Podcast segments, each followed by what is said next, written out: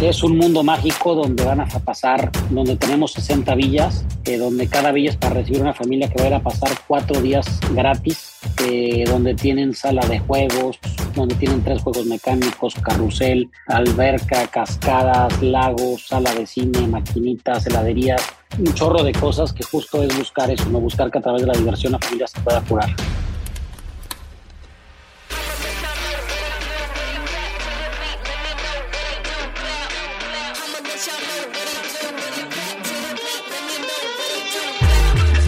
Hola, hola, te doy la bienvenida a un episodio más de True Growth Podcast.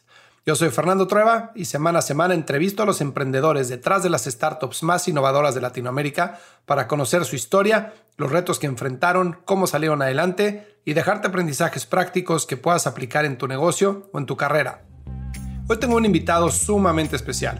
Su nombre es Andrés Martínez, mejor conocido como Piki, y es el fundador de la fundación Doctor Sonrisas y Mundo Imagina Vicky ha dedicado los últimos 18 años de su vida a ayudar a niños que tienen alguna condición de salud que pone en riesgo su vida. Desde pequeño, Vicky era un niño muy bromista, alegre, le gustaba ver el lado amable de la vida siempre, no importaba cuál fuera la situación. Y un día, estando en clase de responsabilidad social en la preparatoria, su profesor le dijo que si tanto le gustaba hacer bromas, se iba a tener que vestir de payaso para ir a visitar a los viejitos en la casa hogar. Nunca se imaginó que ese sería el comienzo de lo que hoy en día es la Fundación Doctor Sonrisas y Mundo Imagina, y que gracias a esa experiencia encontraría su vocación y lograría cumplirle sus sueños a miles de niños año con año. La historia de Piki es realmente espectacular y estoy seguro que te servirá como inspiración para poner la vida en perspectiva. Te dejo con la entrevista con Piki Martínez, fundador de la Fundación Doctor Sonrisas y presidente de Mundo Imagina. Piki, ¿cómo estás? Bienvenido a True Growth Podcast y no sabes el gusto que me da reencontrarme contigo después de, ¿qué será, güey? 30 años más o menos. Pues yo creo que sí, ya un buen ratote. Muchísimas gracias por, por invitarme, por pensar en mí, por pensar en Doctor Sonrisas y el Mundo Imagina este, y feliz, feliz de estar aquí contigo. No, pues encantado de platicar. Este, desde que jugamos fútbol en el parque, güey, han pasado muchas cosas de los dos lados, pero realmente cuando cuando volví a encontrarme con tu nombre y con tu historia, como te platicaba ahorita antes de empezar la entrevista, o sea, eh, me, encantó, este, y me dio muchísima alegría que estuvieras haciendo eso y me pareció espectacular el impacto que estás teniendo en la gente y evidentemente pues, en, los niños, en, los enfermos a los que, a los que ayuda el doctor Sonrisas, pero también obviamente a nivel personal, ¿no? El impacto que debes de tener tú para, eh, de crecimiento para, para hacer lo que haces y cómo lo haces. Entonces, no quería dejar de pasar la oportunidad de, platicar contigo para conocer tu historia y para que, la conociera la gente que, que nos conoce y, nos, y que nos escucha. Y no solo desde un punto de vista de, de lo que estás haciendo, sino también hay muchas preguntas detrás de y cómo eso se lleva como negocio, ¿no? Como, como institución, cómo crece Doctor Sonrisas de una idea de empezar a hacer eventos con niños para hacerlos felices a Mundo Imagina, o sea, cuál es el camino para llegar ahí. Entonces, cuéntame un poco nada más para la gente que nos escucha, qué es lo que estás haciendo. Bueno, pues actualmente estamos trabajando en un proyecto, como dice, se llama Mundo Imagina, es un, un concepto único en el mundo, es una mezcla entre parque de diversiones y hotel, que es este lugar que estamos construyendo en el, estado de Morelos, en el municipio de Jojutla, muy cerca del agua de Tequesquitengo, para la gente ubica un poco mejor a una hora y cuarto de la Ciudad de México, donde cada año vamos a ayudar a cerca de 6.000 niños junto con sus familias, con papá, con mamá, con hermanos o con su círculo cercano que he estado más con ellos más tiempo en esta batalla que es tan difícil como una de estas enfermedades,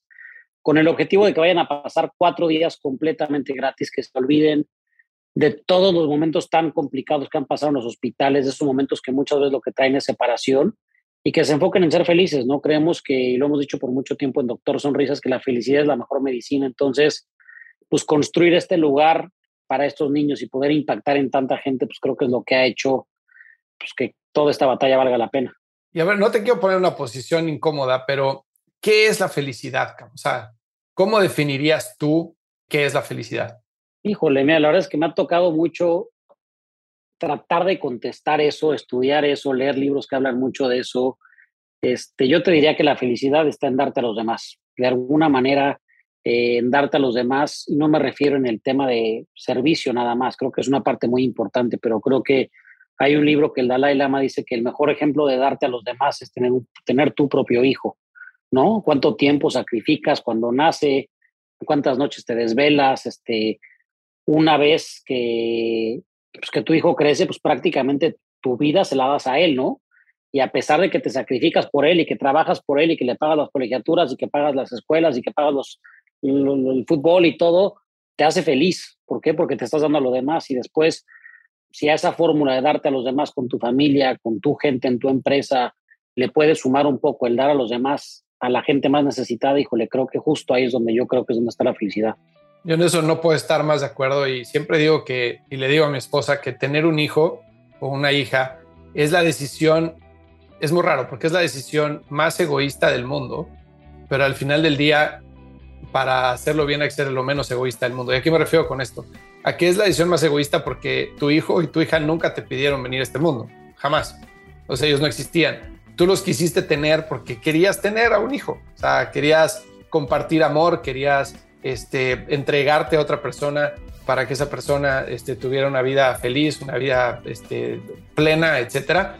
Pero empieza por ti, o sea, por un deseo propio tuyo de tener un hijo, ¿no? Y ese hijo llega a la vida y después puede llegar en diferentes condiciones y puede enfrentar diferentes cosas que al final del día solo las enfrentó porque tú decidiste traerlo. Entonces, creo que parte de un deseo egoísta o, o centrado en uno mismo, pero al final del día como dices tú, te entregas al 100%, dejas tu vida a un lado y te dedicas a que esa persona este, sea feliz, ¿no? Y bueno, creo que es increíble, o sea, siendo papá de dos, eh, a mí me cambió la vida cuando nacieron mis hijos, eh, la veo muy diferente y creo que es difícil cuando trato de entender qué es la felicidad para mí contra qué es la felicidad para ellos, qué es lo que te preguntaría para, este, a ti, ¿no? O sea, para ti la felicidad es entregarte a toda la gente que ayudas, pero ¿qué sería la felicidad para la gente que ayudas? Uf, eh, las cosas que nosotros, que tú y yo tenemos y no valoramos. Yo creo que para la gente que, que ayudo, la felicidad para una mamá, si le preguntas, la felicidad sería la salud de su hijo. Este, para un niño sería salir del hospital. Cosas que, qué buena pregunta, porque esa relación y esa respuesta creo que es muy profunda, pero muy, muy clara, ¿no? Este, y son de esas cosas que, que he aprendido en Doctor Sonrisas, a valorar que cada día es un milagro, que cada día es una oportunidad para ser feliz que damos por hecho muchas cosas, ¿no? Que de repente te despiertas un día normal, como ejemplo lo que hicimos hoy, te despiertas, te metes a tu rutina, vas a trabajar, este, vas a dejar a tus hijos, vas a la escuela, lo que sea, y nunca tuviste dos minutos para agradecer o para hacer conciencia de todos los milagros y bendiciones que tuviste minuto a minuto, porque piensas que son cosas que, pues, que, nos merecemos, ¿no? Por así decirlo. Este, piensas que son cosas que, que son normales, el despertarte, el ver, el caminar, el escuchar, el bajar y abrir tu refrigerador y tener comida, el calentarla, el subirte un coche, el llegar, o sea, y cuando vas viendo la probabilidad de estar en esa parte, o sea, de tener todo lo que mencioné ahorita, que para mucha gente es normal, y vas a un hospital, pues te das cuenta que no es normal, no te das cuenta que estamos en un lugar súper privilegiado de la vida y que estamos, yo lo digo siempre, ¿no? Cuando, cuando tengo la, posibilidad de platicar de Doctor Sonrisa, siempre digo que creo que esta pregunta que tú me hiciste ahorita es una pregunta que nos hace ser conscientes de que cuando estamos en el lado de la cancha en el que somos nosotros los que podemos ayudar y no los que necesitamos ser ayudados, es cuando tienes, cuando generas ese grado de conciencia en el que dices, bueno, qué afortunado soy que yo soy el que puedo ayudar y tengo que regresarle algo a la vida, al universo, para ayudar a los demás, ¿no? Y creo que ahí justo es donde conecta esta pregunta con la primera que me hacías, que cuando haces eso es cuando dices, wow, esto es lo que me hace feliz, no el dinero, no los coches, no las casas, no, no mis cuentas de banco, porque pues al final de cuentas eso se va a quedar aquí, lo único que vas a dejar es pues, lo que has hecho por los demás. Completamente de acuerdo. Y sabes qué es lo que me parece increíble de la posición en la que estás tú, que cuando eres papá, tú asumes qué es lo que va a hacer feliz a tu hijo. Y tienes, o sea, nadie nos enseña a ser papás, ¿no? Entonces, o sea, metemos la pata todos los días 500 veces. Y pues uno espera hacer lo mejor posible y, darle lo mejor a sus hijos en base a lo que uno entiende que es lo mejor para sus hijos, ¿no? Pero cada persona, cada individuo es diferente y cada uno espera o busca diferentes cosas en la vida, ¿no? Entonces, por ejemplo, mi hijo juega fútbol y juega tenis. Y yo entiendo que le encanta jugar fútbol y que le encanta jugar tenis. Yo lo metí al fútbol y al tenis. Nunca lo forcé a jugar fútbol y tenis, nunca y siempre fui muy cuidadoso en que él eligiera los deportes que quería hacer y todo, pero no sé hasta qué punto subconscientemente yo lo empujé a, escoger esos deportes, ¿no? O por ejemplo, este, vamos a la playa y, y, yo entiendo que él es feliz y me lo llevo a las olas, a surfear las olas en un boogie board o, o a nadar en las olas o lo que quieras. Pero realmente no sé, pues es lo que yo entiendo que lo haría feliz porque es algo que me hace feliz a mí. Pero siempre tienes que estar como tratando de entender qué es lo que realmente quiere tu hijo y tienes que adaptarte a lo que tu hijo quiere o tu hija para, para poderle dar la felicidad, ¿no? Para poderlo ayudar a ser feliz, porque tú no se la puedes dar, ¿no? La felicidad es individual. Pero en la posición en la que están ustedes, tienen, y ahorita nos platicarás más de lo que hacen, ya para entrar más, eh, más de lleno Doctor Sonrisas, pero tienen la posición en la cual ustedes saben qué es lo que quieren esos niños, ¿no? Entonces los niños dicen, me encantaría nadar con delfines, o me encantaría conocer a Messi, o me encantaría ir a Disneylandia, o me encantaría lo que sea. Y entonces parten de una posición de más eh, reactiva, de algo que ya es seguro que si lo entregas, este, va a entregar un momento de felicidad, ¿no? Claramente el tema de salud y, todo eso ya está fuera del control de ustedes, pero dentro del impacto que ustedes pueden tener, tienen todo el poder para hacerlo al 100%. ¿no? Sí, por mucho tiempo el eslogan de Doctor Sonrisas ha sido que la felicidad es la mejor medicina.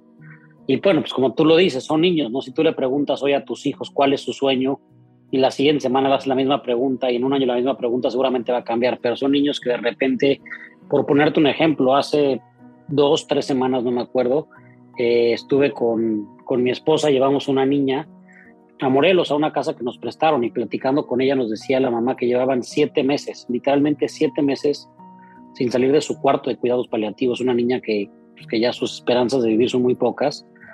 Entonces me decía, pues es que no te puedo decir cuál es mi sueño, o sea, mi sueño es esto, estar con mi hija en una alberca, en una casa.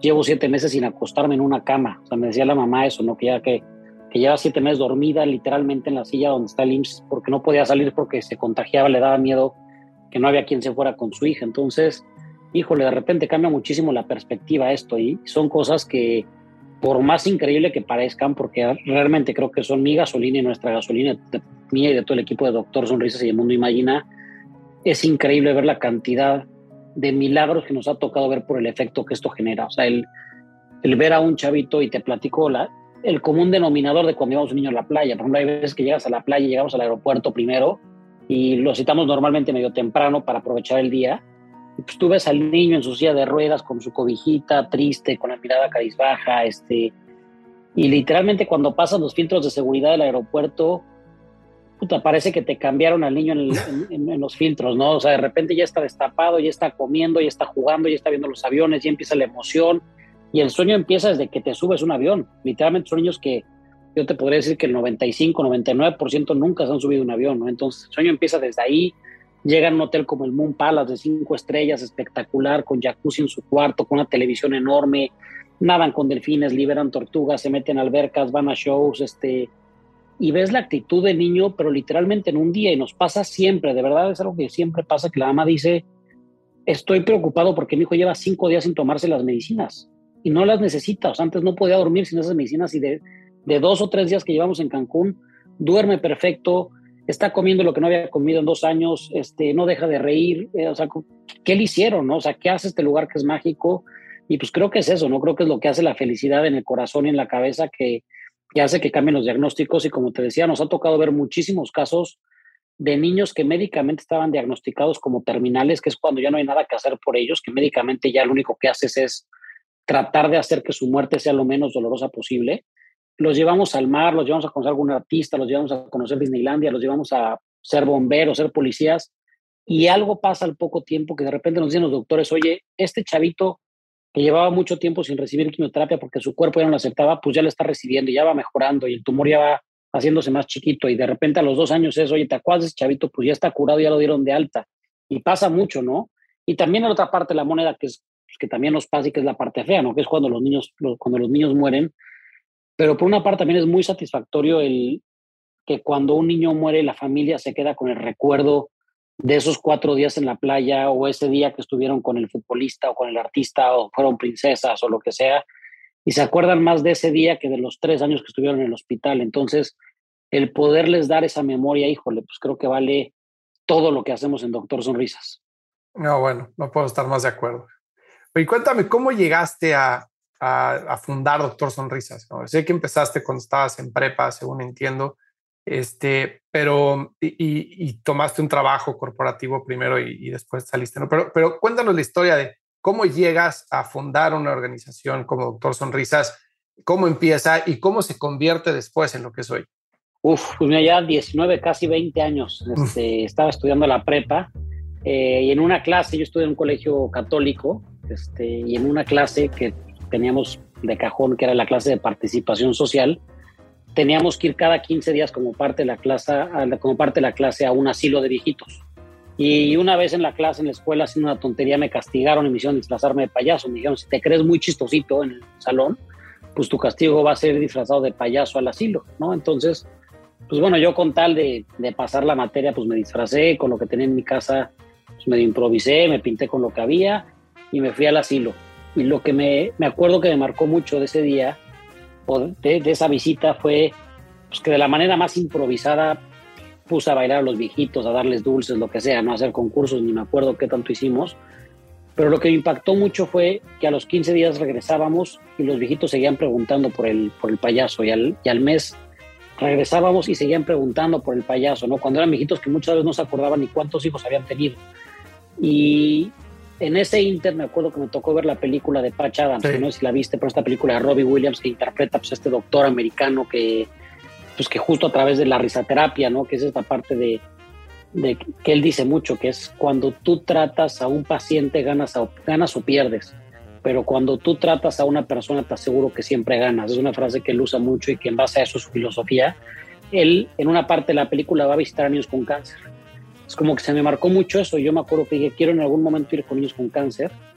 Y en diciembre de ese año, que fue cuando fui con los viejitos, fuimos a visitar un lugar que se llama la Casa de la Amistad aquí en la Ciudad de México, que es para niños con cáncer. Y creo que, pues creo que fue un tema como de vocación. O sea, creo que el estar con los niños, el ver las caritas, el ver por lo que estaban pasando. Yo me acuerdo que al final de ese día, platicando con una mamá, me decía que el último tratamiento de su hijo había sido hace 10 días antes, ¿no? El 13 de diciembre, y que el siguiente tratamiento iba a ser a mediados de enero.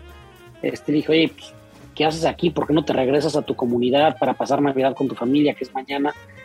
Y me dijo algo que creo que son de esas cosas que te marcan muy fuerte. Me acuerdo que me dijo, yo no puedo regresar porque si me regreso no tengo el dinero para volver aquí a México y pagar el camión. Y creo que eso me hizo valorar muchas cosas. Al día siguiente yo me acuerdo que tuve la cena de Navidad con mi familia y el intercambio de regalos, y los regalos que te da el tío y el primo y el hermano, lo que sea. Y yo te lo juro que todo lo convertí en boletos de camión. O sea, yo decía, puta, me están regalando la camisa de un equipo de fútbol que cuesta, no sé, mil pesos. Pues esto podría haber sido cinco boletos de camión, ¿no? Para esta señora. O sea, ¿qué es más importante? ¿Mi camisa hasta que voy a tener una más? ¿O el boleto de camión para cinco familias, ¿no? Y me quedé con esa espinita y al poco tiempo hicimos una fiesta para el Día del Niño este, y de ahí empezamos a visitar a los niños los fines de semana, y de ahí empezamos a ir entre semana, y después a tema de cumplir los sueños, después apoyarlos con comida, después apoyarlos con medicamentos, y poco a poco fue creciendo. Creo que algo padre de Doctor Sonrisas fue eso, como que fue la, la naturaleza, cómo nació, y que creo que los programas que hoy tenemos en Doctor Sonrisas los fueron marcando los niños, no más que una planeación estratégica como sería hoy en cualquier empresa de sentarnos y ver qué es lo que vamos a hacer y este, hacer un análisis fuera de cada programa. Aquí no, aquí realmente fue, oiga, los niños están comida en los hospitales, pues vamos a llevar comida y hacemos un programa de llevar comida y buscamos a gente que se sume a llevar comida, órale. Y eh, medicinas, pues hacemos una de medicinas y gente que se sume a medicinas y los llevamos. Entonces, así fue creciendo poco a poco y pues ha sido un camino, híjole, la verdad, bien padre, muy, muy gratificante, que te hace ver la vida de una forma bien diferente, pero pero que ha valido la pena y que no me arrepiento o que nunca me he arrepentido ni un segundo de esto. No, no, pues cómo. Pero ¿en qué, en qué momento se vuelve una organización sostenible financieramente como para que tú puedas tenerla, o sea, trabajar ahí tiempo completo y vivir de, de eso y también poder emplear a otra gente pues para amplificar el impacto, ¿no? Y poderle pagar a esa gente. Pues mira, fue en universidad, porque todo esto que te platico pues fue eh, los últimos años de prepa y los primeros de carrera que de alguna manera tus papás te siguen apoyando, ¿no? Con pues ellos de alguna manera, como tú estás estudiando, pues te están apoyando con tus gastos, con lo que sea. Y yo me acuerdo que en una parte de la carrera, este, pues yo estaba muy feliz haciéndome, haciendo cosas con Doctor Sonrisas. Este, y mi papá me dijo, oye, pues me encanta lo que haces, felicidades, este, ¿no? Todo, todo increíble, pero pues hay que pagar renta, hay que pagar gasolina, hay que pagar tus fiestas, tu todo, ¿no? Y, y me metí a trabajar, a hacer prácticas profesionales en una empresa, en el área de recursos humanos. Y me acuerdo que en una de las primeras juntas que tuvimos, este, el director de la empresa nos, nos, decía como todos los programas, todos los objetivos que teníamos a corto, mediano y largo plazo dentro del área de recursos humanos, ¿no? y que si éramos muy eficientes con los procesos que íbamos a implementar en, el, en, en, la empresa, etcétera, etcétera, que podíamos tener un bono y que en algún momento íbamos a hacer que eso disminuyera el precio del, este, del producto que íbamos a vender y que eso se iba a reflejar en bonos cada año y bla, bla, bla. Y yo me acuerdo que salí de la junta y todos los que eran en ese entonces mis compañeros, todos emocionadísimos, ¿no? Puta, es que sí podemos lograrlo y los bonos. Y yo me acuerdo que el único que pensaba decía, no, yo no quiero que el día que, que yo me muera, que no se vaya a hacer mañana o en 10 años o en 20, pues digan que, que fui un chingón porque vendí tantos refrescos, ¿no? O sea, como que decía, no, o sea, no, no, no es lo que quiero, la ley, papá choqueado yo diciéndole eso. Me dijo, pues mira, entiendo tu parte, pero al final de cuentas este mundo se paga con dinero, ¿no? Este, dijo, te vamos a un trato, te voy a apoyar un rato más, pero tienes poco tiempo para ver cómo fregados le haces para vivir de esto. Este, entonces me junté con mi equipo de amigos con los que estamos llevando Doctor Sonrisas y les dije, ¿qué hacemos? Porque todos estamos como que en la misma inquietud.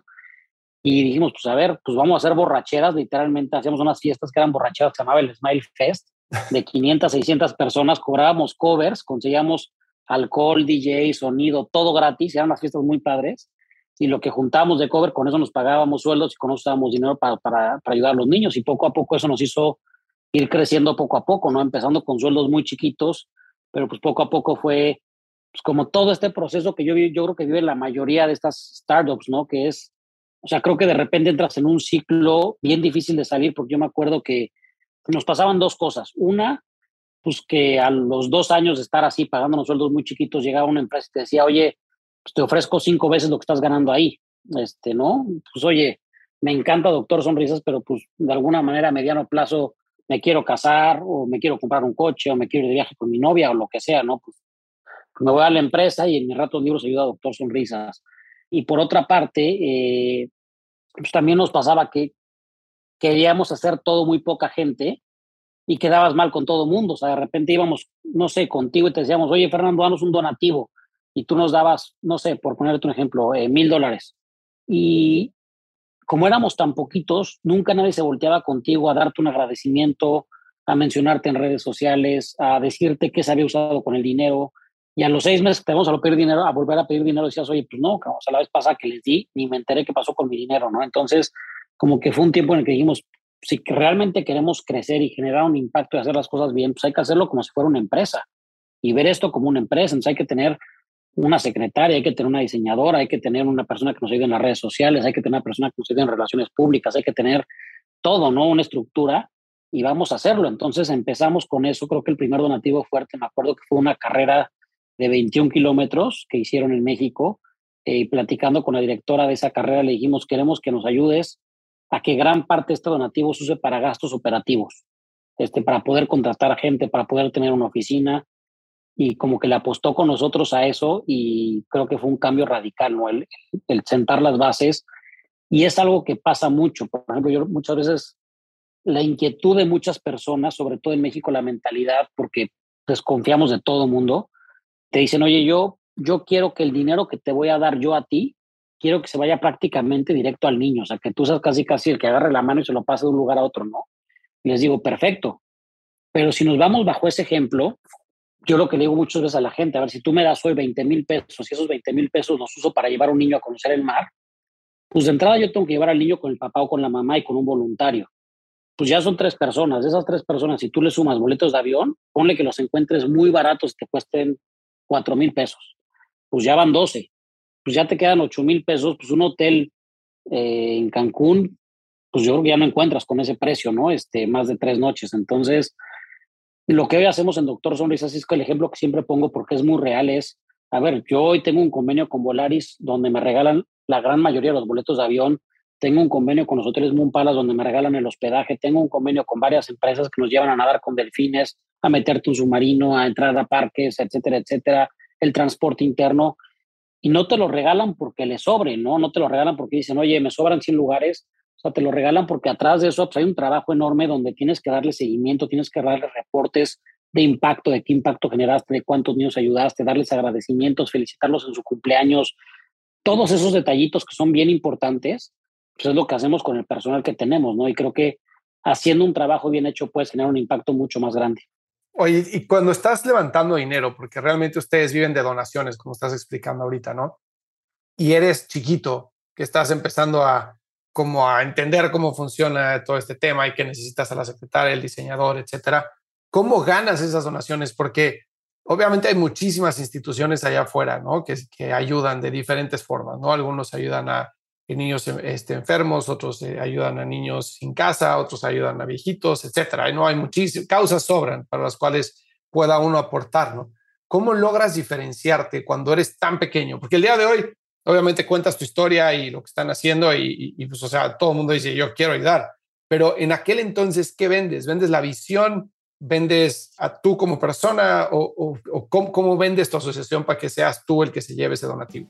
Mira, creo que el tema de venderla ahorita te diría que yo creo que lo relaciono y es un consejo que le doy siempre a mucha gente cuando me pregunta o cuando me platica que quiere hacer una fundación. Creo que, creo que lo que vendes es que quieres cambiar el mundo y eso que sentí hace 17 años, 18 años es lo mismo que siento hoy. O sea, no creo realmente que mi causa está cambiando el mundo, creo que realmente mi causa está cambiando la vida de muchas personas y esa emoción que transmites, pues creo que es lo que a final de cuentas hace que te den un donativo, ¿no? Como tú dices, hay millones de asociaciones, hay asociaciones gigantes, ¿no? Este, que tienen una estructura gigante y competir contra ellos pues puede llegar a ser difícil. Pero por otra parte también hay muchas empresas a las que nunca nadie les ha tocado la puerta, entonces también ese es un reto muy grande que tengo como fundación, que tenemos como fundaciones las que estamos en este mundo, y que muchas veces dices, oye, pues a ver, ¿quién me va a ayudar? Y pues buscas a las de siempre, ¿no? Oye, ¿dónde está la Fundación Telmex? ¿Dónde está la Fundación Televisa? Y pues son fundaciones que, pues, que ya están saturadas, pero hay muchas empresas o muchos empresarios independientes que tienen ganas de ayudar y que nunca nadie les ha tocado la puerta. Entonces también pues es buscar por, por, por muchos lugares, ¿no? Este, y pues sí, hay evidentemente de 100 puertas que tocas, pues muchas se te cierran y muchas dicen, oye, yo bien ayudo, a mí no me interesa ayudar, pues yo ya estoy ayudando a otra fundación. Pero pues tienes que buscar esa puerta que alguien te diga, ahora le va. Te voy a empezar a dar poquito y poco a poco cada año vamos subiendo ese monto, este, que también él se convence y que también él sea parte de tu fundación. O sea, creo que algo esencial y, y que ha sido un éxito muy padre de Doctor Sonrisas, que yo siempre lo trato de, de hacer es decir a la gente, no es un cheque, ayúdame con tu tiempo, ven tú a ver la necesidad, ven tú al hospital para que tú veas con carne propia la causa, conviértete tú en mi promotor, no nada más en mi donante, o sea, no quiero nada más que me des un cheque, sino que quiero que me des un cheque y que me ayudes a conseguir cinco cheques más, ¿no? Y creo que es el efecto que muchas veces pasa cuando logramos llegar, llevar a estos empresarios a los hospitales o a los eventos que hacemos. ¿Y cómo se ve ese proceso? O sea, ¿es tal cual ir a tocar puertas, hablar llamadas en frío o es más de relaciones, de gente que conoces, que te presenta a otro? ¿Cómo se ve el proceso de levantar capital, sobre todo al principio? Al principio, la verdad es que es gente que conoces. Yo al principio me acuerdo que empezaba mucho con mis amigos, con papás de mis amigos, este, pues, con gente conocida. Y hoy creo que lo que nos ha abierto muchísimo las puertas es el tener un consejo de administración. Eh, tanto en Doctor Sonrisas como en Mundo Imagen hicimos un consejo de administración formado por diferentes empresarios. Creo que eso te abre tu panorama mil por ciento, ¿no? Cada uno tiene su grupo de amigos, de relaciones. Entonces, pues multiplicas tu cartera de, de contactos por, por 12 o por 15 o por los que están en tu consejo. Eso me ha ayudado muchísimo no nada más a tener a más gente o a conocer a más gente o a poder llegar a más gente, sino también a institucionalizarte más, a ser más transparente, a rendir mejores resultados. Pero sí, al principio creo que empiezas siempre pues, con tu círculo cercano y poco a poco pues vas tratando de involucrar a la gente a tu causa y que esa misma gente se convierta en tu promotor. Oye, déjame preguntarte algo de cuando estabas hablando al principio de, de que fuiste a ver a los viejitos y después querías ver a los niños con cáncer, etcétera, y te topaste con esta señora, ¿no? Que, que dijo, yo no puedo regresar porque no tengo dinero para el boleto de avión, entonces que estabas en la cena de Navidad y todo lo convertías en boletos de camión que el del jersey de, fútbol, tres, cuatro boletos de camión. Esa empatía, no todo el mundo la tiene, no todo el mundo tiene desarrollada esa empatía. ¿Tú eres empático desde, desde chico? ¿Hubo algún evento en tu vida que te hizo más empático? ¿En qué momento identificas que empiezas a desarrollar esa virtud? Mira, creo que todos nacemos teniendo esa virtud. O sea, creo que si tú llevas hoy a tus hijos, te lo puedo garantizar, que llevas a, tus hijos o llevas a un chavito de 3, 4 años en un hospital, seguramente va a sacar sus juguetes sin que tú le digas, se los va a a los niños. Creo que la vamos perdiendo mientras vamos creciendo, porque le vamos metiendo miedos a nuestros hijos. Yo creo que no hubo nada en mi vida. Mucha gente me pregunta si me pasó algo en mi familia, si falleció un hermano mío, si falleció algún primo o algún amigo cercano. Gracias a Dios no. O sea, gracias a Dios no fue un tema de... Hay muchas fundaciones que son como reactivas, por así decirlo, ¿no? Que se murió, se murió el hijo de una persona, pues abren su fundación para ayudar a niños con cáncer, este... Es muy normal eso y, se entiende, ¿no? Porque pues, al final de cuentas, pues quieres como honrar la memoria de esa persona que tanto quisiste. En mi caso no fue así. En mi caso, pues, creo que fueron momentos, o sea, creo que el primer momento que viví yo literalmente y que fue como romper mi burbuja, pues fue ese momento en la Casa de la Amistad. Hay una anécdota muy padre que cuando la leí me identifiqué mucho que es de la Madre Teresa de Calcuta. Eh, y es una anécdota donde está una vez la Madre Teresa y se acerca un reportero con ella y le empieza a preguntar pues varias cosas, ¿no? Que a qué gente ayudaba y todo este rollo. Y en algún momento el reportero le dice, Madre Teresa, ¿usted cuántos años tiene? La Madre Teresa se voltea, lo agarra en las manos y le dice, yo nací por ahí de 1960. El reportero como que pues decía, no, no me cuadran las cuentas, ¿no? Pues la, la, mojita está mucho más grande. Y se le queda viendo a los ojos y dice, yo nací el día en el que recogí el primer moribundo en Calcuta, porque nacemos el día en el que amamos. Entonces creo que cuando la leí dije, wow, pues creo que sí, creo que una parte muy importante mía nació ese día en Casa de la Amistad, ¿no? El, el día que, que rompí la burbuja en la que por mucho tiempo había estado, que de repente nunca te das cuenta que hay necesidades allá afuera que puedes tú hacer ese cambio para esas personas y que hay veces que puedes pasar toda una vida entera sin darte cuenta de eso, ¿no? Pero creo que hay veces que tienes la buena o la mala suerte de que alguien te diga, oye, Fernando, afuera hay gente que te necesita y el cambio depende de ti, no depende del presidente, no depende del empresario millonario, depende de ti.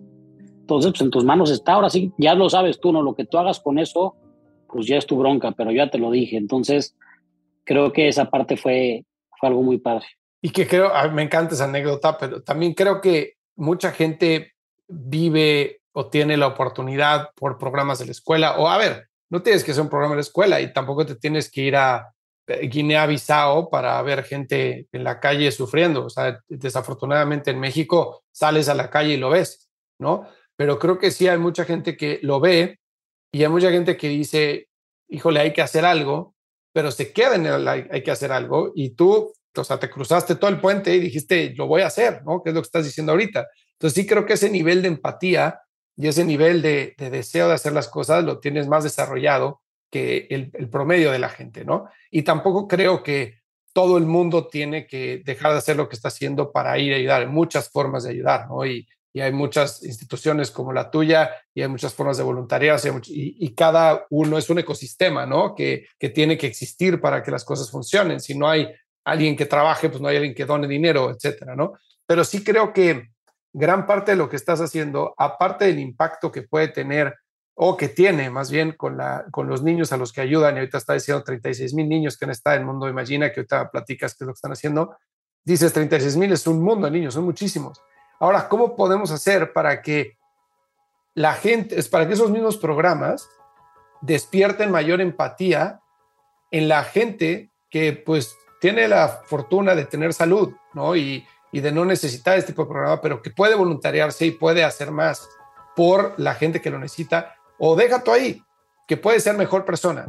O sea, esa gente que dice, yo voy a ser mejor persona en mi casa, o sea, todo el cambio empieza en tu casa, ¿no? O sea, no puedes empezar y que tener un impacto allá afuera con un tercero si en tu casa eres un demonio. O sea, tienes que empezar siendo un buen papá, una buena mamá, un buen hermano, un buen amigo, un buen vecino y a la gente que está alrededor tuyo, impactarlo de forma positiva siempre, ¿no? Este, tener una sonrisa en la cara, agradecer, etcétera. Pero muchas veces ese tipo de cosas no las vemos hasta que nos pasa algo.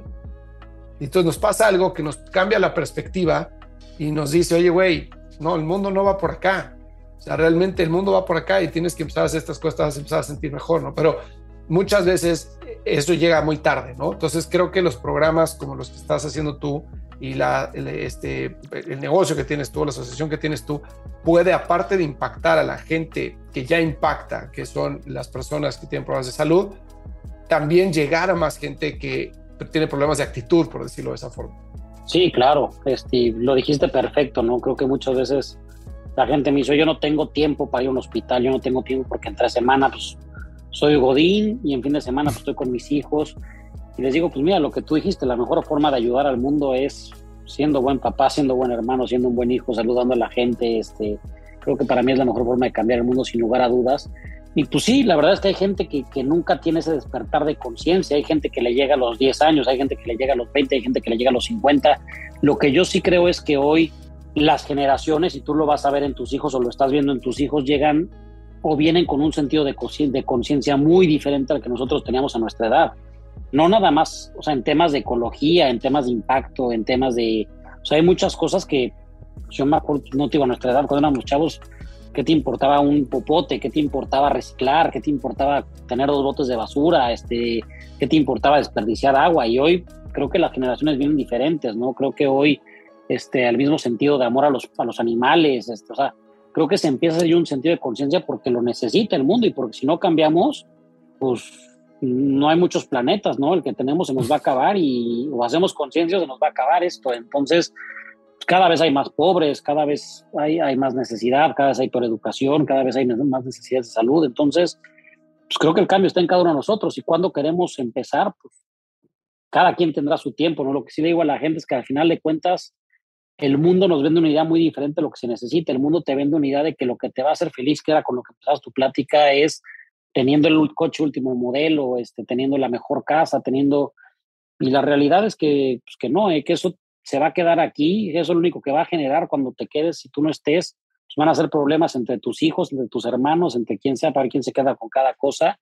Este, y la gente se va a acordar de ti, pues porque eras el, el viejito del Ferrari, pero Qué triste que se acuerden de ti por eso no que se acuerden de ti por cuánta gente cambiaste, porque eras la persona que llevaba comida a los de la cuadra, porque eras el cuate que tenía un hogar para perros, que tenía, que ayudaba con ropa a los viejitos, que no, creo que esas son las cosas que de repente acabas acordando más de la gente cercana. Entonces, pues, ojalá y a toda la gente, ojalá este episodio sea ese despertar de conciencia para muchas personas. Completamente de acuerdo. Y ahorita estabas diciendo eso, de que la felicidad no viene con las cosas materiales, ¿no? Creo que el momento en el que te das cuenta que has fallado como papá es el momento en el que tu hijo pierde la capacidad de asombrarse. O tú como ser humano, en el momento que pierdes la capacidad de asombrarte, en ese momento te moriste, ¿no? O sea, ya este, se acabó. Entonces, sí creo que un poco de todo ayuda siempre, pero siempre con medida y siempre agradeciendo, ¿no? Siempre agradeciendo y manteniendo la perspectiva. Oye, cuéntame de, los programas de, Doctor Sonrisas. Empiezas con este, el payaso, ¿no? Este, y después empiezas con, si no estoy mal, con realizar los sueños a la, bueno, empiezan a dar comida, dar ropa, etcétera, y después a realizarle los sueños a la gente, ¿no? Dentro de ese programa de realizar los sueños a la gente, y volviendo al tema que platicamos de que sabes qué es lo que la gente cree que necesita para ser feliz y es lo que le das a, a los niños a los que a los que ayudan ustedes, ¿Qué es lo más común que pide alguien? Alguien que está enfermo de, cáncer, que tiene una enfermedad muy avanzada, que tiene pocas esperanzas de salir adelante. ¿Qué es lo que más desea? Conocer el mar, es el sueño como... ¿De verdad? Sí, es el sueño como de... El que más cumplimos sueños de, conocer el mar. Siempre es algo como muy, muy fuerte, este, pero por mucho, ¿no? Yo creo que de cada cinco niños que entrevistamos, dos o tres te piden conocer el mar. Muchos en México es muy común el tema de los futbolistas, ¿no? Conocer a un futbolista de la América, conocer a un futbolista de Pumas, conocer a un futbolista de Cruz Azul, en, en, el norte del país, en Monterrey, pues los Tigres y los Rayados son dioses allá, o sea, allá es una cultura de fútbol impresionante. Te piden mucho, por ejemplo, las niñas, conocer a las princesas de Disney, entonces conseguimos niñas que se disfrazan de princesas y las llevamos al castillo de Chapultepec o artistas o lo que sea y se pone padrísimo.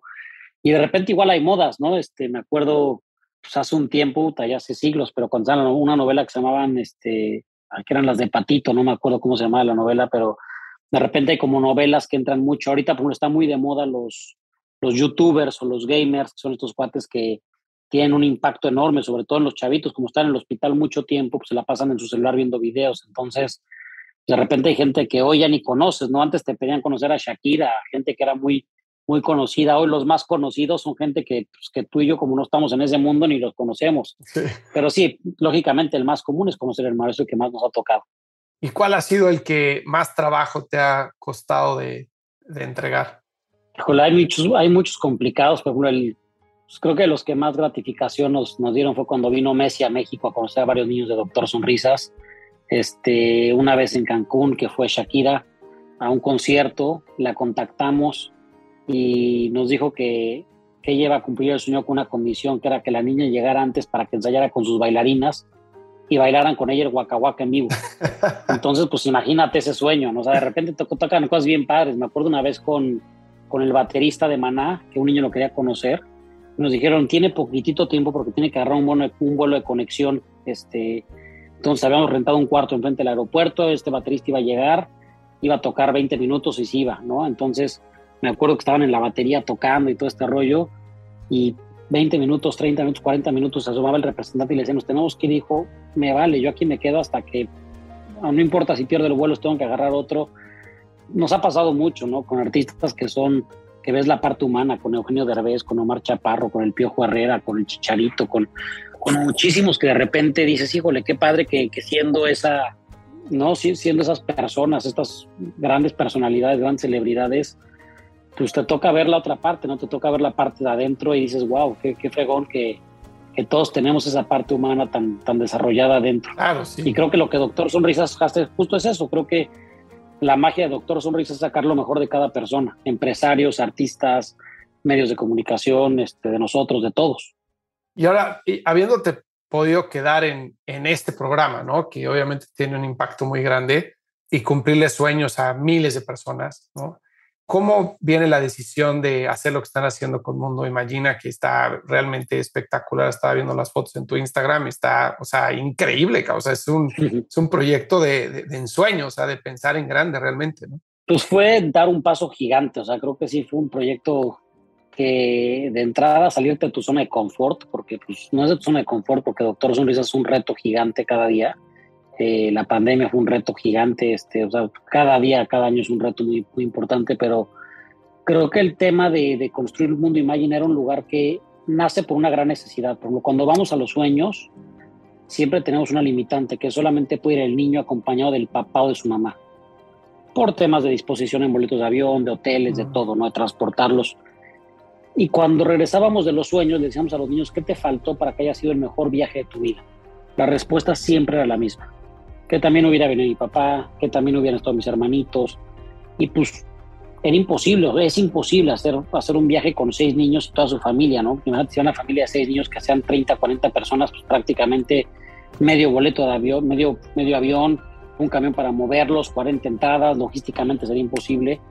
Y nos lanzamos a construir este lugar, que es un lugar justamente parecido a todas las familias, de no depender de ningún tercero. Bueno, dependes de muchos porque son patrocinadores, moverlos, pero que de alguna manera las instalaciones fueran nuestras, por así decirlo, donde tuvieran en este lugar lo que siempre han soñado los niños. Creo que de repente cuando los viajes a la playa, todo lo que hacemos hemos aprendido mucho. Y, y luego lo decías tú muy bien, la capacidad de asombro. Para un niño llegar a una alberca, tal vez para nosotros pues es normal meterte en una alberca. Para estos niños son niños que nunca se han metido en una alberca, ¿no? Entonces su sueño empieza por ahí.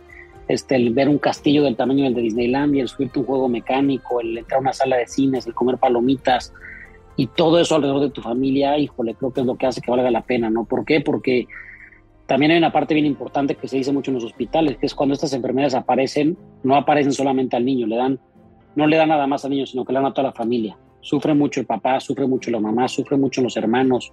Es una enfermedad que ataca a todo mundo. Este, entonces, como familia o te uno te destruye. Lo que justo lo que queremos lograr en el mundo Imagina es que esta experiencia una a las familias. ¿Y cómo defines Mundo Imagina? O sea, para la gente que no lo ha visto, que, que solo está escuchando y, dice, o que suena muy padre, ¿cómo lo defines? Es un mundo mágico donde van a pasar, donde tenemos 60 villas, eh, donde cada villa es para recibir una familia que va a ir a pasar cuatro días gratis, eh, donde tienen sala de juegos, donde tienen tres juegos mecánicos, carrusel, alberca, cascadas, lagos, sala de cine, maquinitas, heladerías un chorro de cosas que justo es buscar eso, no buscar que a través de la diversión la familia se pueda curar. Y cuando piensas en ese proyecto, obviamente pone las necesidades de capital de tu, de tu organización a otro nivel. No solo es echarlo a andar, sino después la operación, ¿no? Y según entiendo y leí este, para la entrevista, hubo muchas donaciones, ¿no? Gente que en cuanto le platicabas lo que estabas haciendo decía, güey, yo apoyo con esto, yo apoyo con aquello, ¿no?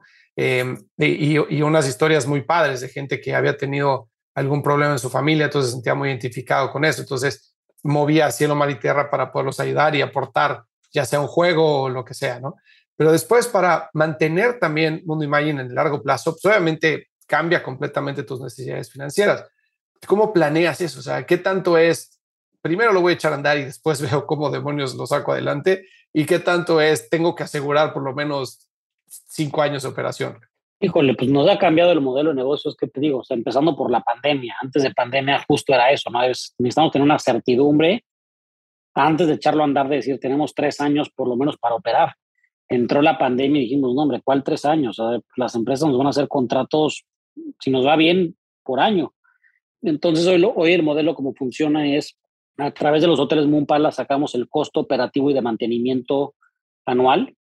Ese costo lo dividimos entre 60, que es el número de villas, y hoy lo que estamos haciendo es buscar un patrocinador o un padrino para cada una de estas 60 villas, ¿no? Que puede ser mm. desde una empresa, de un grupo de amigos de la universidad, de un grupo de familia, de una familia, de un grupo de primos, de lo que sea, y que pues, que estos apadrinen esa villa y al pagar el monto por esa villa, que aparte es un, se te crea un recibo deducible de impuestos, pues, con ese dinero tú puedes, con ese dinero se opera y se mantiene el lugar donde se van a pagar las nóminas, donde se van a pagar los insumos del restaurante, una comida y cena para 350 personas diario, la luz, el agua, el gas, el teléfono, el internet, este, materiales para jardinería, materiales para limpiar las albercas, etcétera, etcétera, pues que sí es, es un reto muy grande. No, bueno, me imagino completamente, no solo de, capital, sino también de, como estás mencionando, de operación y de talento, ¿no?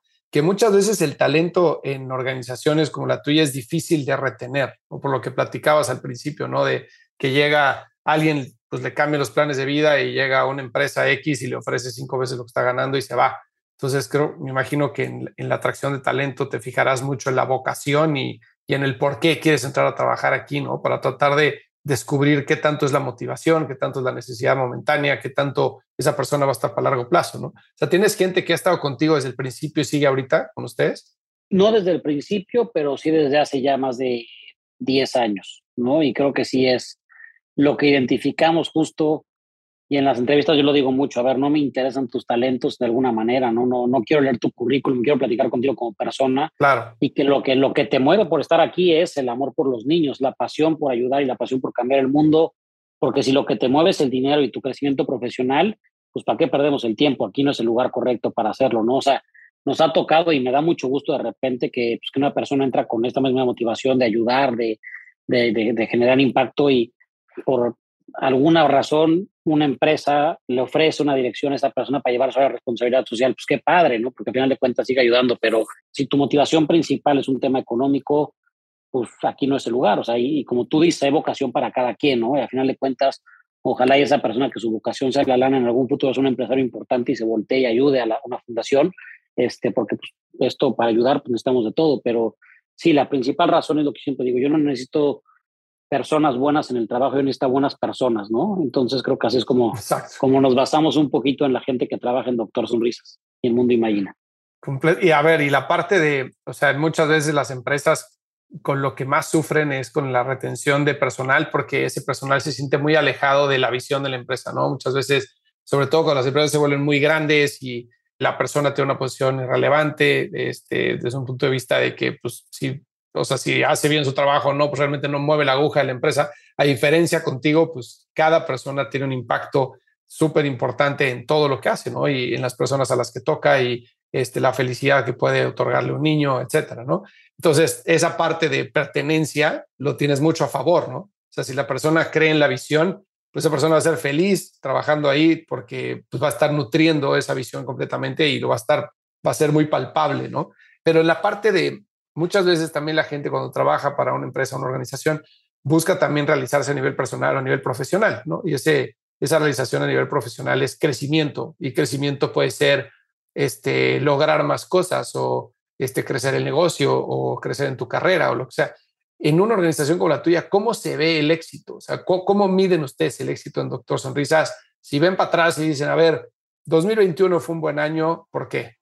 Híjole, mira, es que creo que la pandemia nos cambió toda la, la pregunta por completo porque fue prácticamente volver a empezar, no de ceros, pero pues fueron o han sido tres, casi cuatro años que tuvimos que dejar de ir a hospitales, tuvimos que dejar de hacer sueños, tuvimos que dejar de hacer visitas, tuvimos que dejar de poder llevar comida.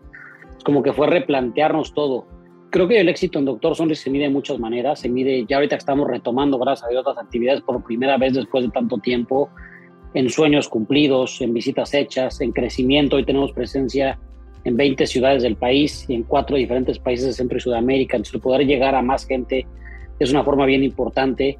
En aliados, ¿no? Y, también una parte bien importante, lo decimos siempre, el corazón de Doctor Sonris son los voluntarios. Entonces, cuántos voluntarios estamos ayudando mes con mes a que se involucren en nuestras actividades. Hay muchas métricas que tenemos, pero creo que la principal es justamente cuántos niños estamos ayudando de forma directa o indirecta en los hospitales. Ok.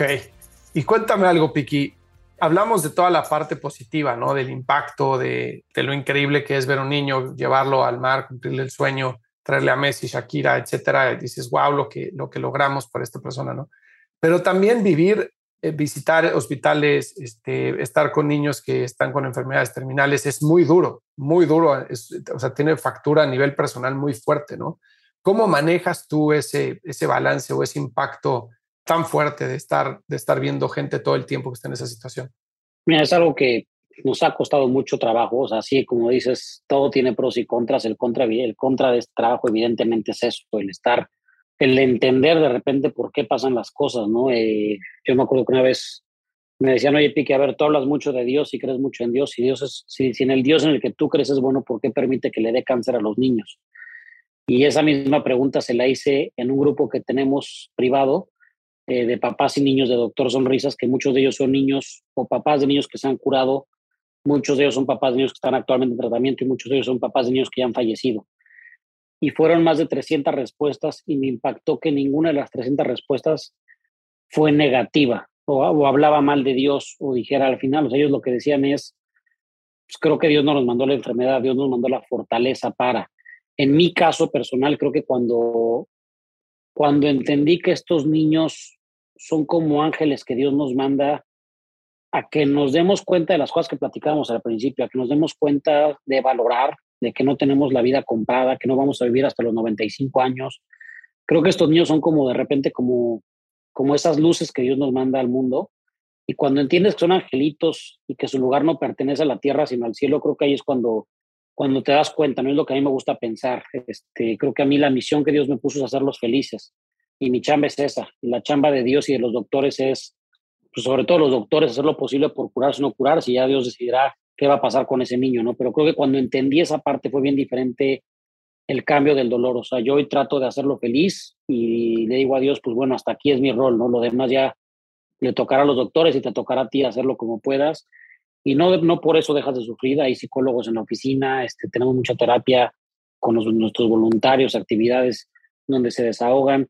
Yo en lo personal, creo que mi forma muchas veces de sacar esto es en la, en la iglesia. No soy católico, hablar con, el, con un padre que es muy amigo mío, sacarlo, tratar de entender por qué y, y buscar el para qué, no el por qué, ¿no? Y creo que cuando en el para qué es justo lo que te decía, ¿no? El decir, porque este niño tiene una misión y cuando ves la película completa te das cuenta que ese niño tiene una misión y que esa misión la cumplió perfectamente en su vida. Entonces dices, bueno, creo que por eso, por eso fue que este niño vino a la tierra un ratito. Y, además de esa, de esa práctica, ¿no? De ir a la iglesia a platicar con el padre, eh, ¿tienes algún otro tipo de fuga de estrés o es fuga de, de, la impresión que causa lo que ves todos los días, como hacer ejercicio, meditar o algún otro tipo de actividad que te ayude a, hacer como un release de todo ese estrés? Híjole, me gustaba mucho hacer ejercicio, me volví muy flojo en pandemia, ya tengo que retomarlo, pero sí es una forma de sacarlo. Platicar con mi esposa me sirve mucho, mi esposa lleva también muchísimo tiempo metida en Doctor Sonrisas, entonces mm. de repente el platicar con ella, el platicar con la gente de la oficina, este, el que de repente tú no ves la luz, pero alguien te dice, mira, esto es, ¿no? Que te da ese mensaje de repente inspirador en el grupo de WhatsApp o con los de la oficina o lo que sea. Creo que es eso. Eh, llevo muy poco tiempo, empecé apenas hace tres meses ir a una psicóloga, pues para probar, ¿no? Porque mucha gente me decía justo con esta pregunta, yo no has probado, no has probado y nunca lo había probado y me había negado a ir. La verdad es que muy padre, o sea, creo que es algo que que estoy empezando ese proceso, no podría decir que, que, lo recomiendo ni que es lo, lo, que me ha cambiado la vida, porque estoy en un proceso que estoy arrancando, pero estoy, seguramente, estoy seguro que, que me va a ayudar mucho también este, conocer esa parte, este, que por mucho tiempo lo había como bloqueado. Pero no, la verdad es que lo principal es pues, platicar con mi esposa, platicarlo con mis amigos, algo que se ha vuelto también mi forma de vida. Yo llego a una comida o llego a, a una boda y me toca platicar de doctor sonrisas y platicar la parte buena y de repente cuando pones en la balanza todas estas experiencias negativas, todo lo positivo, híjole, te das cuenta que lo positivo tiene muchísimo más peso que lo negativo y es lo que hace que de repente pues sacas adelante y no te no, no abandones el barco. ¿Y qué tanto logras separar? Ya ves que el consejo de todo mundo es no lleves el trabajo a tu casa ni tu casa al trabajo, ¿no? Eh, y al final del día la vida de, de, todos está compuesta por diferentes rebanadas, ¿no? Como una pizza, ¿no? Tienes tus amigos, tienes tu trabajo, tu familia, el deporte o no sé, la, la pizza de cada quien se ve diferente. ¿Tú qué tanto logras separar y dejar en Doctor Sonrisas las experiencias que vives, una anécdota y qué tanto siempre te lo llevas a tu casa o con tus amigos y siempre te acompaña? Pues es mezclado, mira, en mi casa es es, raro porque mi esposa quedó como directora de Doctor Sonrisas. Yo, yo me separé de Doctor Sonrisas y me, me, enfoqué al presidente, a, ser presidente de Mundo Imagina. Entonces, es un tema con el que he crecido toda mi vida. Como te digo, pues muchos amigos de apodo me dicen doctor, ¿no? De broma, pues, doctor Sonrisas. Este, me gusta mucho platicarlo, creo que lo he sabido llevar muy bien. Eh, creo que también me gusta mucho el, el que la gran mayoría de la gente que está alrededor de mí de alguna manera los he logrado involucrar en esto y te lo agradecen. Pero pues sí, hay veces que si llego con mi esposa y decimos, en esta cena prohibido hablar de doctor Sonrisas, vamos a hablar de tu día, vamos a hablar de tu gimnasio, vamos a hablar de tu trabajo, vamos a hablar de lo que sea, pero no hay que tocar el tema de doctor Sonrisas en la comida o en la cena o el fin de semana, o sea, como que de repente sí es importante también desconectarte y estar con tus amigos y echarte tus cubas y morirte de risa. O sea, tampoco puedes cargar la piedra toda la vida, ¿no? Porque pues, sí es, es difícil también a la gente hay veces que dice, ya hay que dejar de hablar de doctor sonrisa y vamos a, echar desmadre, ¿no? Entonces, pues es un balance raro que no, no hay como una fórmula, yo creo. Bueno, completamente de acuerdo. Creo que es bien difícil, por más que digamos no somos lo que hacemos, es bien difícil no, ¿no? O sea, cuando realmente algo te apasiona y algo lo haces con todo el alma, con todo el corazón y dedicas tu vida a ello, pues eres eso, güey. O sea, al final del día, este, si no, estás hasta cierto punto como haciendo un, jugando un papel en vez de realmente haciéndolo ¿no? a profundidad. Oye, cuando, cuando mencionaste del trabajo corporativo que le hablas a tu papá y dijiste, yo no quiero que el día que me muera digan aquí, este Piki, el que bajó el costo 10 centavos. Este, ¿Qué te gustaría que la gente recordara de ti? Hay un libro que me encanta que justo así se titula, de cómo quieres ser recordado, ¿no? Y que cuando lo leía me cambió mucho la visión de muchas cosas. ¿A ti cómo te gustaría ser recordado? Pues, como una persona que trató de dejar el mundo un poquito mejor de como llegó. Creo que así. Que siempre fui una persona sonriente, que siempre fui una persona tratando de ayudar a quien pudiera, este, no nada más a la fundación, eh, que fui un buen hijo, que fui un buen hermano, eh, espero en su momento poder ser un buen papá, un buen esposo, un buen amigo. Creo que eso, si me recuerdan así, híjole, ya me saqué 10 en la tarea que tenía que hacer aquí. Pues Piki, yo creo que vas por muy buen camino para, este, para ser recordado así. Ojalá. Te agradezco muchísimo el tiempo. Yo sé que estás viajando, este, estás en, eh, ahorita en otro país y te agradezco que te hayas tomado el tiempo para platicar conmigo. Soy fan de lo que estás haciendo. La verdad, después conectamos porque me encantaría ayudar de alguna u otra forma en lo que pudiera. Este, cuenta conmigo. Pero antes de cerrar, dime, ¿cómo puede dar la gente? ¿Dónde te pueden encontrar? ¿Cómo se puede involucrar con Doctor Sonrisas? Eh, bueno, en mis redes sociales, por si alguien quiere escribirme para algo personal, es arroba piki, mtz. Eh, las de la fundación son arroba dr sonrisas ac o arroba mundo guion bajo imagina. Creo que lo más fácil es que nos escriban ahí. Estamos diario contestando mensajes de gente que quiere ser voluntaria, si alguien quiere ser patrocinador. Súmense. Lo que le digo a la gente es, lo único que no se vale es no hacer nada, ¿no? O sea, creo que ya los que, los que escucharon este episodio hay mil formas de hacer cosas, llevar comida, sacar ropa de tus hijos y llevar al hospital. Búsquenos y si no saben cómo, hagan algo. Tal vez no con Doctor Sonrisas, tal vez con otra fundación, con quien sea, pero lo, tenemos que hacer algo por cambiar el mundo porque de verdad cambiar el mundo depende de nosotros y de nadie más. Sí, lo único que no se vale es quejarse, ¿no? Exactamente. Pues muchísimas gracias, Piki. Al contrario, Fer, gracias a ti. Qué gusto verte después de tanto tiempo y ahí estamos para lo que se ofrezca. Muchas gracias por, por este tiempo. Padrísima la, la plática. No, pues gracias a ti. Te mando un abrazote. Gracias.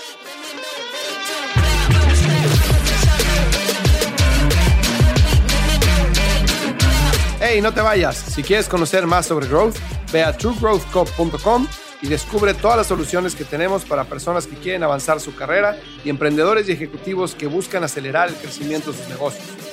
Muchas gracias por escucharnos. Si te gustó este episodio, cuéntale a alguien. Y si no, también cuéntale a alguien. La mejor forma de ayudarnos es compartiendo tu opinión. Dale follow a True Growth Podcast en Spotify, Apple Podcast o donde sea que nos estés escuchando. Y ya que estás aquí, regálanos 5 estrellas para que más gente como tú descubra este podcast. Suscríbete a nuestro canal de YouTube para seguir los episodios de True Growth de una forma más interactiva y síguenos en Instagram para conocer más sobre nuestros invitados. Yo soy Fernando Trueba y te espero el martes en el siguiente episodio de True Growth Podcast. Mientras tanto, sigue creciendo.